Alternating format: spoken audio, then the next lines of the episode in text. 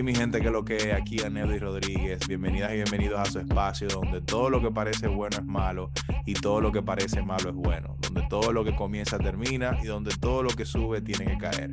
Este es un espacio para que te diviertas, te relajes y aprendas a reírte de la gente que se burla de ti. Y para que entiendas que todo lo que tú das, de eso tú recibes y que en el mundo hay algo que se mueve con energía que se llama karma.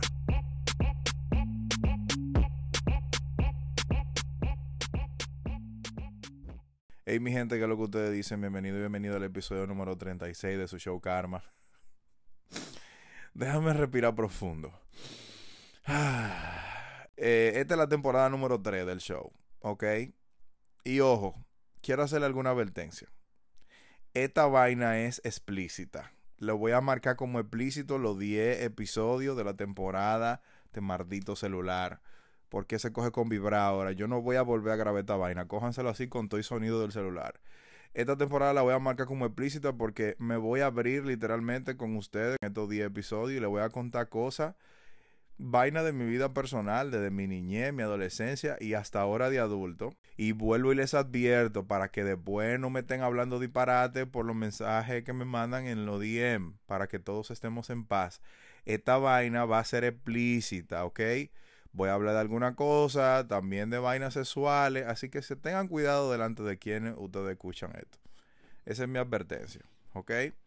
Así que ya ustedes saben, esta vaina es súper personal. Hay algunos temas que me cuestan mucho porque, aunque yo sé que son vainas que no me pueden perjudicar, son ahí heridas y vainas que me han pasado de mi niñez, que han modificado mi conducta, que me han hecho sufrir, que me han hecho evolucionar, que me han hecho cambiar que muchas veces me han ganado la batalla porque me han transformado, me han hecho odiar personas, me ha hecho sentirme avergonzado de mí mismo, coño. Y lo voy a compartir con ustedes, no para que estén pensando de que, ay, pero cuánto ha sufrido. No me importa nada esa vaina. Simplemente para que ustedes vean cómo yo he tratado de lidiar con esas cosas. Y como yo sé que muchos de ustedes también le han pasado un montón de vainas, ustedes se la callan. A veces ustedes tienen que escuchar a alguien para ustedes darse cuenta de que ustedes no están solos en el mundo con los problemas que ustedes tienen y yo me voy a abrir con ustedes por si acaso a ustedes les ha pasado, les está pasando o le va a pasar algo que es muy similar. Hoy voy a tratar de mantenerlo corto también para no apasionarme porque si me pongo a hablar de alguna cosa de la que decidí que voy a hablar aquí, me voy a poner a llorar y obviamente no quiero hacer un drama ni un teatro. Simplemente quiero que ustedes vean mi punto de vista. Diablo, voy a estornudar. Quiero que ustedes vean mi punto de vista quiero que ustedes vean mi apreciación de las cosas y cómo yo he decidido automanipularme para dejar muchas de esas vainas atrás y algunas todavía estoy ahí, como les dije, con un pie allá y el otro aquí. El primer episodio de esta temporada le voy a hablar de mi familia disfuncional. Sí, coñazo, yo vengo de una familia disfuncional, para los que no lo saben y yo sé que muchos de ustedes también, así que les voy a compartir un par de cositas y les voy a hablar de tres cosas que yo he arrastrado durante todo este tiempo y cómo yo he lidiado con esa trevaina, ¿ok? Para los que no saben, sí, yo vengo de una familia disfuncional, quizá un poco diferente a ustedes, porque muchos de ustedes, quizás sus papás se dejaron, se divorciaron cuando estaban chiquitos, otros cuando estaban adolescentes, otros después de viejos que se dieron su cuenta que tenían que tomarse su decisión de hacer lo que le dé su maldita gana, porque ya estaba bueno de, que de quedarse junto por los niños, como ya ustedes crecieron y ya esa vaina no importa, porque cada quien cogió su camino. En mi caso es una vaina más extrema todavía, porque yo nací de una noche de pasión, alcohol, sexo, locura y diversión. Mi mamá y mi papá nunca estuvieron juntos. Nunca fueron novios, nunca fueron marido y mujer, nunca vivieron juntos, nunca nada. Mi mamá vino de su campo, de por allá, de donde ella vivía, cuando era adolescente. Se escapó porque en la casa no la dejaban estudiar y nada más vivía haciendo oficio. Y se vino para la capital, para Santo Domingo, en República Dominicana.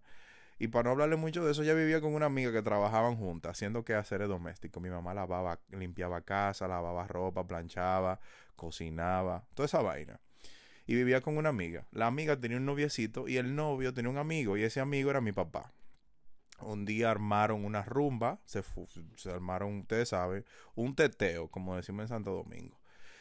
Y salieron a beber, a bailar, y ya ustedes saben, una noche de locura. Y en esa noche de locura, mi mamá tenía 35 años, mi papá tenía 25, se llevan 10 años. Mi mamá era una gallúa. Digo era porque mi mamá falleció en el 2019 eh, pues nada, eh, ustedes saben lo que pasó, ¿verdad? se fueron a dar mandarria después que se pasaron la noche entera bebiendo y todo, según lo que me cuenta mi papá, se fueron para la casa de mi mamá y allá, ya ustedes saben, terminaron una noche con happy ending después de estar bebiendo y bailando la noche entera. Y de esa noche de sexo y de locura, mi mamá salió embarazada de la primera vez que se juntó con mi papá y que mi papá hizo lo que hizo. Sucede que mi papá vino a vivir para Estados Unidos ahí en ese momento. Mi mamá le dijo que había salido embarazada, obviamente. Imagínense ustedes, yo conozco, usted conoce a una mujer en una discoteca, se emborrachan, se van a dar guataúba al final de la noche y dicen, ay, yo estoy embarazada de ti. Ok, cuídate, mi amor, gracias. Hablamos el martes o hablamos nunca para que no tenga esperanza. Mi papá tenía una hermana que era el filtro de la familia. Y entonces ella era la que decía si los hijos de mi papá eran hijos de mi papá. Porque mi papá no es un mal hombre, no lo malinterpreten, ¿ok? Lo que pasa es que él tenía una vida como media salvaje cuando era joven. Y mi papá tiene cinco hijos con cinco mujeres diferentes. Bien, gracias. Entonces, mi tía era el filtro. Entonces mi mamá fue y dijo, ah, sí, sí, se parece a él y todo. Bueno, pues mientras todo eso aconteció y yo fui creciendo, mi mamá vivía con otra persona que se llamaba Rafael, que fue mi papá de crianza, la persona que yo pensaba que era mi papá y todo. ¿Qué sucede? Que yo no recuerdo mucho de esta vaina, pero cuando yo cumplí cinco años, mi papá decidió ir a conocerme. Desde aquí, desde Estados Unidos a Santo Domingo. Y entonces mi mamá, dentro de su lenguaje que ella tenía coloquial, me dijo, mira mi hijo, eh, tú vas a conocer a tu papá, que viene a conocerte. Y yo, ¿cómo es? ¿Cómo así? Mi papá. Sí, lo que pasa es que tú tienes otro papá y no me acuerdo muy bien de esa vaina. Ni me, ni me acuerdo como del momento frustrante. Yo lo que sé que era como muy confuso para mí. La gente que ha vivido eso, si lo ha vivido y ustedes tienen algún recuerdo de esa vaina, yo no sé, pero para mí era como algo confuso. Que, pero yo tengo mi papá en mi casa, pero este también es mi papá. Eh, imagínense. Eh, y fue para mí una vaina como muy confusa, ¿verdad? ¿Qué pasa? Que después de dos años de ese momento, cuando yo tenía siete años, Rafael, mi padre de crianza, falleció. Eh, falleció. No me acuerdo muy bien de qué fue que falleció, pero sé que se murió y vaina. Y entonces, pues ya no me queda papá de crianza en mi casa, éramos mi mamá y yo. Mi papá obviamente tenía otra pareja. Eh, y fue cuando en esos momentos por ahí, qué sé yo, mi papá decidió mudarse de Estados Unidos para Santo Domingo otra vez. Y fue cuando yo como que comencé a tener un poco más, no que comencé a tener, que comencé a tener un poco más de comunicación con mi papá. Y era como mucha vaina rara. Eh, yo recuerdo muchas ocasiones que mi, mi, papá decía, ah, sí, yo te voy a recoger hoy. Y yo, ustedes saben, yo iba y me arreglaba, me iba a la peluquería y todo. Tenía mi bultico preparado, esperándolo ahí en la galería de mi casa, o sea, en la parte de afuera.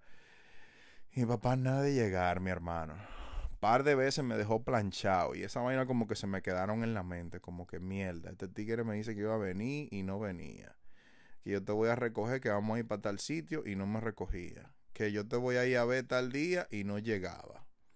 Obviamente él tenía sus razones. No me, yo no, ahora no me preocupo por esa vaina, ni antes tampoco me preocupé, pero esa vaina como que se me quedaron en la mente, como esa falta de cumplimiento de las cosas. Y uno se le quedan esa vaina de niño que uno piensa que después de grande no le hacen daño, pero sí te hacen mucho daño. Vaina como que yo siempre oía a mi mamá, que ella no hablaba mal de él, pero decía, no, pero que él nunca ayuda, pero que él nunca colabora, yo he tenido que matarme yo sola, educando a este muchacho, dándole todo lo que necesita. Y yo como que esa vocecita como que me, como que se me quedaba siempre. Y escuchaba a mi mamá diciendo esas cosas, aunque ella no me hablaba mal de él directamente, pero yo le escuchaba diciendo eso a otras personas. ¿Qué pasa? Que así, de pequeño, yo crecí viendo a mi mamá matándose todo el tiempo y haciendo lo posible y siendo una mujer muy dura y muy estricta conmigo, porque ella entendía que tenía que hacer el rol de papá y de mamá, ¿verdad? Pero yo nunca tuve como en realidad esa figura masculina ya cuando yo comencé a desarrollarme como adolescente y como hombre. Y esas cosas crearon básicamente tres obstáculos grandes que me acompañaron durante una etapa de mi vida y que aún me acompañan algunos todavía ahora de adulto. Y a lo mejor a ustedes les pasa lo mismo. Una de esas cosas es ese lenguaje y esa historia que tú te cuentas, ¿verdad? Sobre tu conducta, por supuestamente no, supuestamente no, por no tener una figura materna o una figura paterna en tu vida que de alguna manera u otra enriquecen tus acciones, enriquecen tu forma de ver la vida y enriquecen tu conducta, ¿verdad? Y esas y esa ausencia te hace a ti contarte una historia que te sirven a ti como excusa para tú no hacer las cosas que tú entiendes que, que tú entiendes que son correctas. Y cuando tú sabes que esto es una vaina que no va dentro de los parámetros de una persona que quiere tener una relación saludable con su pareja, con sus amigos o con sus hijos, inclusive con su familia, usa esas, eh, saca esas cartas debajo de la manga y la usa como excusa. Otra vaina son los trastornos que tú traes. Con los trastornos y también los rencores que tú traes hacia esa persona que faltó en tu vida, que puede ser tu papá o puede ser tu mamá. Y la otra cosa es como esa falta de, esa, esa, esa falta de seguridad en ti mismo o en ti misma que te da el no saber cuál es el próximo paso porque tú no tienes un punto de referencia en tu vida. Porque es verdad que aunque los padres, los padres nuestros, ¿verdad? Los padres nuestros y no están en el cielo, sino nuestro papá y nuestra mamá, ellos toman sus acciones y tienen su criterio en base a su propia educación y en base a su propia vivencia y la realidad que a ellos les ha tocado vivir, de alguna manera eso a nosotros nos sirve como una guía para nosotros comportarnos, para nosotros desarrollarnos y para nosotros incluirnos en el entorno que nos vamos a incluir. Porque el rol, lo que yo veo como padre, y yo voy a hablar de eso en otro episodio más adelante, es que el rol de uno como padre no es nada más ser como el de la batuta, el que dice lo que tiene que hacer, sino en tratar de, em, emular. Yo no sé eh, si ustedes saben lo que es esa palabra, pero como de imitar ¿verdad? De servir como un espejo para los hijos y tratar de crear un ambiente que sea lo más adecuado al ambiente donde ellos se sientan productivos, donde se sientan felices, donde se sientan que ellos saben que eso es lo que ellos quieren hacer. Eso toma un tiempo para despertar esa vaina. Pero bueno, el primer punto del que yo le quiero hablar, de esas tres cosas que yo le acabo de decir, es de esas excusas que uno utiliza para uno eh, camuflajearse detrás de acciones ridículas que uno toma. Por ejemplo, yo como hombre, el ver a mi papá, ¿verdad? Tener una familia tan disfuncional como la que él ha creado, tener cinco hijos con cinco mujeres diferentes. O sea, yo no quiero hablar mal de mi papá, pero la verdad que él le tocó vivir una adolescencia, digo, una juventud muy agresiva, porque mi papá era un hombre apuesto, es un tipo que habla bien, eh, es un tipo que tiene una labia súper bacana como para atraer a la gente, es un tipo que leía mucho, y era un tipo que siempre tenía como historias muy interesantes porque él andaba por República Dominicana entero. Su hermana tenía dinero, él tenía acceso a ciertas cosas. Entonces, era un hombre interesante y le tocó vivir una adolescencia y una juventud y parte de su adultez, una vaina muy agresiva. Y yo viví parte de esa experiencia con él, viéndolo con diferentes mujeres, viéndolo viviendo su vida bajo los términos que él consideraba que eran los términos correctos teniendo cinco hermanas que la alguna la conocí después de grande. Entonces, yo crecí viendo esa vaina y para mí era un comportamiento eh, súper normal. El, un shout para todas las novias que yo tuve en la escuela y de joven, que casi ninguna me hablan. Porque para mí era súper normal manipular a la gente y utilizarla y después decir, ah, vete para la mierda. ¿Me entienden? Y yo en mi mente me repetía la historia una y otra vez de, de quizá ver a mi papá haciendo eso y decía, no, pero que es así, así es como tiene que ser un hombre. Y, y he utilizado eso durante mucho tiempo como excusa para hacer un montón de disparates que yo hago y comportarme de una manera que no es la manera que tú te tienes que comportar cuando tú sabes que tú estás con una persona que te valora, que te aprecia y que, y que quiere crecer contigo y que se supone que eso es lo que tú tienes que eso es lo que tú tienes que luchar para encontrar. Una vez que tú encuentras una persona sentiste como en esa posición de poder de decir qué se sentiría comprometerse con esta sola persona y poder darle con todo y poder mirar 10 años atrás y ver lo, lo, que yo le he podido aportar a esta persona, lo que esta persona me ha podido aportar a mí y qué tanto nosotros hemos crecido individualmente y qué tanto nosotros hemos crecido juntos. ¿Me entienden? Como tener un plan de vida, como yo dije en un episodio por ahí, no solamente querer construir una historia de amor. O sea, luego de mucho tiempo ahora, yo he comenzado a razonar con respecto a eso. Pero por eso que siempre le digo que yo no he sido un santo, yo he sido un maldito, yo he sido un tigre que ha... Ustedes ni se imaginan, yo voy a hablar de un par de vainas de esa después, pero yo sido un tipo malo, un tipo que ha rodado la calle, que se ha desacatado de una manera increíble y que muchísima de la gente con la que yo he tenido relaciones em, que no han sido netamente amistosas, muchas veces yo no he valorado el tiempo ni tampoco la entrega de esa persona, me ha importado un pepino. Y es por eso mismo, por utilizar esa ausencia de esa figura masculina que a lo mejor le brindaba amor a su pareja, que se veía súper comprometido con su pareja, que a pesar de que pasaba el tiempo tenía detalles con una sola persona, que respetaba su relación, que vivió un matrimonio con muchísima vaina, pero un matrimonio estable, que se hablaban las cosas, que había comunicación. Yo nunca tuve esa vaina. Y durante mucho tiempo he utilizado esa ausencia de eso como excusa para no romper esa maldición generacional, ¿verdad? Y decir, no, yo no voy a ser ese hombre, yo me voy a comportar diferente, yo voy a mantener un núcleo familiar saludable. Y, y, y al tal punto de que mi primera relación, bueno, voy a hablar de eso en otro episodio, pero eh, mi relación se rompió y ahora a mis hijos le han tocado, le está tocando vivir lo mismo que me ha tocado vivir a mí. Bueno, yo no tengo 70 mil hijos, ¿verdad? Con mujeres diferentes, pero yo no vivo con mis hijos. Eh, ¿Me entienden? Ya ese núcleo familiar se rompió. Entonces, a, tal, a ese punto llega cuando nosotros no sabemos identificar los patrones que nos ayudan a modificar esas cosas y nos ayudan a corregir esos problemas a tiempo. Lo segundo son los traumas y los rencores que uno trae. Yo no, no puedo decir que tengo rencor con mi papá, pero no tengo una relación con él así como de padre e hijo. Como, no sé, como que no tengo, ¿me entienden? Yo respeto mucho a mi papá. Yo sé que él es mi papá, yo lo quiero mucho, yo valoro mucho los consejos que él me ha dado en algunas ocasiones, pero dentro de mí, en mi corazón, solamente Dios y yo sabemos que aunque yo sé que él es mi papá, yo tengo una relación más como de amigo con mi papá. Y no he llegado como a ese punto todavía donde yo puedo eh, darle un abrazo a mi papá. Yo nunca le he dicho a mi papá te amo, yo nunca le he dicho a mi papá te extraño, ¿me entienden? Porque mi papá tampoco nunca ha sido un tipo como sentimental. En esa parte, él no, él no es un tipo muy emocional. Y solamente Dios y yo sabemos el, el, gran esfuerzo que yo estoy haciendo últimamente y sobre todo después que mi mamá falleció por yo construir una relación saludable con mi papá y poder disfrutar esos años con él que me quedan y que le quedan a él, que solamente ninguno de los dos sabemos cuánto es. Y poder al final de todo, poder por lo menos escuchar un te amo de mi papá, poder escuchar un te quiero de mi papá, poder escuchar un te extraño, poder viajar con él, él y yo solo, vivir ese tipo de cosas y acumular memoria que yo no tengo de cuando yo era niño, ¿me entienden? De que yo jugué con mi papá, de que yo aprendí a manejar con mi papá, de que yo aprendí a montar. Yo no tengo nada de eso, no tengo ningún momento registrado porque sencillamente esas cosas no se dieron.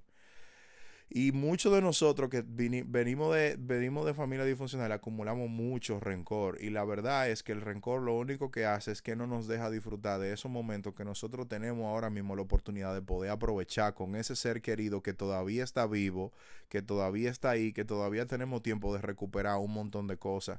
Si dejamos de enfocarnos en lo que faltó en el pasado y comenzamos a enfocarnos en lo que podemos construir con el tiempo que nos queda. Y lo último, obviamente, es esa falta de seguridad en uno mismo y esa falta de confianza. Hay muchas ocasiones en las que yo no tenía con quien hablar mi cosa de hombre. Yo no hablaba con mi mamá de mis experiencias sexuales. Yo no hablaba con mi mamá de quizás verme expuesto a alguna enfermedad o cómo era una cosa o cómo era una otra, porque esa vaina regularmente las mujeres lo hablan con su mamá y los hombres lo hablan con su papá. Entonces yo no tenía esa persona ahí que me servía como, como un soporte para yo saber cuál era el próximo paso como hombre. O cuando yo tenía un conflicto emocional, eh, qué, yo tenía que hacer, cómo más o menos tenía que dar la vuelta. No tenía una persona que le podía pedir un consejo de experiencia todo lo que yo he hecho en mi adolescencia como hombre y en mi adultez lo he hecho basado en mi círculo de amigos, en las referencias que yo veo quizás en la televisión, ¿me entienden? Y no sabe cuál es el próximo paso como hombre, solamente condicionado por la cultura o por, o por la televisión o por lo que se supone que uno ve en otras personas que son fuera de tu entorno familiar, es algo muy complicado porque obviamente cada quien tiene una realidad diferente. Y ojo, estas son de la vaina también, que te condicionan a ti como hombre de tú no darle importancia a cosas que son, sí, sí, son muy importantes como la comunicación, el respeto, la entrega, ¿me entienden? La, la, comunicación, qué sé yo, hay muchas cosas que son importantes, que uno no sabe cuál es el próximo paso como hombre y que se hace muy difícil y a ustedes las mujeres también como mujeres, cuando no le hace, cuando le hace falta a su mamá, eh, eh, porque sencillamente uno como hombre le da el punto de vista de hombre, uno no le da un punto, de, ese toque femenino. Eh, y, y, no tener eso, ah, uno crece muy inseguro de uno mismo, porque uno dice, coño, pero todo, por ejemplo, qué sé yo, los amiguitos míos eran súper super populares en la escuela y podían hablar, yo no podía hablar con una muchacha que me gustaba, yo le escribí una cartica de amor porque a mí siempre... A mí siempre me ha gustado esa vaina y, y entonces yo no sabía si esa era la forma correcta. Y las muchachitas se burlaban de mí y yo no sabía qué hacer y yo me sentía mal y yo lloraba y yo no tenía como papi, pero cómo se hace esto, cómo no, no, no tengo eso, ¿me entienden? y uno crece muy inseguro de, mí, de uno mismo, uno crece con mucha ausencia de, de, autoestima. Y esas tres cosas, a medida que ha ido pasando el tiempo, pues yo le he solucionado con tres cosas esenciales. Y número uno, para mí lo más importante ha sido buscar ayuda profesional. Buscar ayuda profesional de esas, de esas personas que han estudiado la conducta humana y que te pueden a ti deconstruir desconstruir y reconstruir, no tu realidad, pero eh, tu mentalidad y, y, ese proceso de pensamientos que te hacen a ti siempre decirte la misma historia y te dan alternativa y te dan herramientas para tú poder sobrepasar esas cosas. Que por más que pase el tiempo, tú sigues ahí, ahí machacando la misma herida. Y a veces uno mismo no se da cuenta que uno no tiene la capacidad de uno poder salir de esa situación. ¿Me entienden? Buscar ayuda profesional, ir a terapia, es algo normal y uno tiene que asumirlo como algo normal porque uno no siempre tiene todas las respuestas. Y hablar con tu amiga que tú se la bebé todos los fines de semana, o hablar con tu mejor amigo que siempre te iba dando consejos basados también en su propia experiencia, no siempre es la mejor respuesta. Sí, algunos de nosotros tenemos gente en nuestro círculo que son personas que han vivido mucho, que han tenido mucha experiencia en ciertas cosas, pero un profesional que ha estudiado la conducta humana nunca te va a dar eh, nunca te va a dar la misma herramienta que una persona que es tu amigo te va a dar alternativas diferentes y te va a dar siempre un criterio fuera de tu círculo, de tu entorno de amigos, de las personas que tienen sentimientos eh, unidos a ti de alguna manera u otra. Lo segundo es tomar decisiones. Entender que solamente los problemas se van a solucionar cuando tú tomas la decisión de solucionarlo. Y para eso tú tienes que aceptar y tienes que admitir el problema. Tú tienes que admitir la situación que te ha pasado experimentar todos los sentimientos por los cuales tú tienes que atravesar, ¿verdad? Como yo dije en otro episodio, si te ha pasado algo que te ha lastimado, vive tu duelo.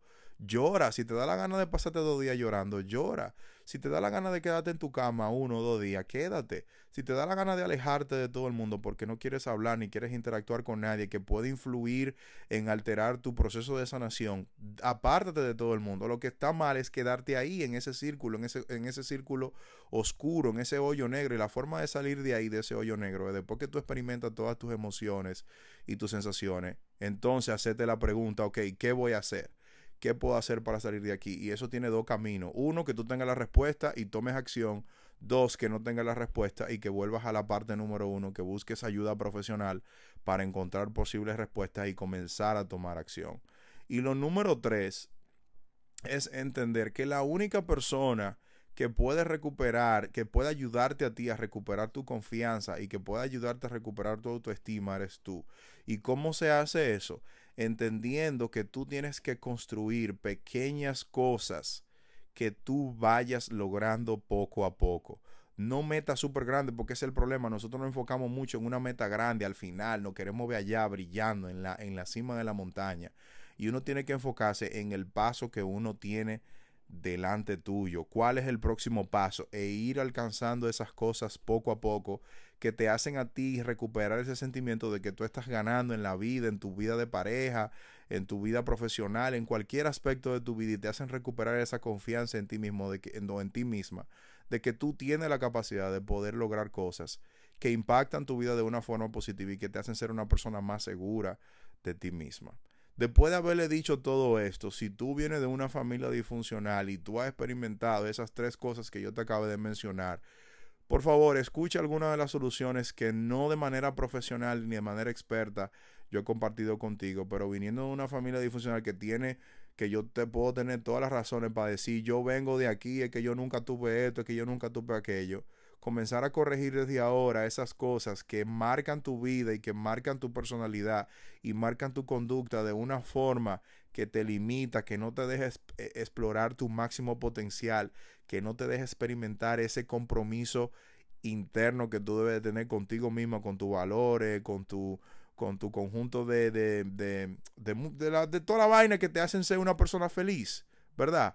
Ve a ver si una de esas tres cosas te ayuda. Ve a ver si tú aquí puedes encontrar quizá de una manera super light algo que te haga moverte hacia adelante en esas cosas. Deja las heridas atrás, reconoce el problema, vive tu proceso de duelo, busca ayuda profesional si no tienes las respuestas y comienza a enfocarte en el paso que está delante de ti.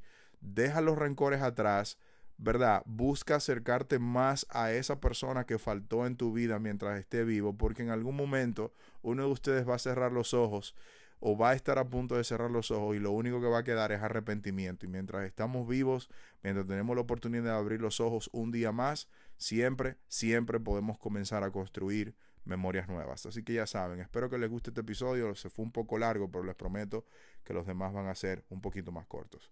Nos vemos la próxima. Me quité. Chao.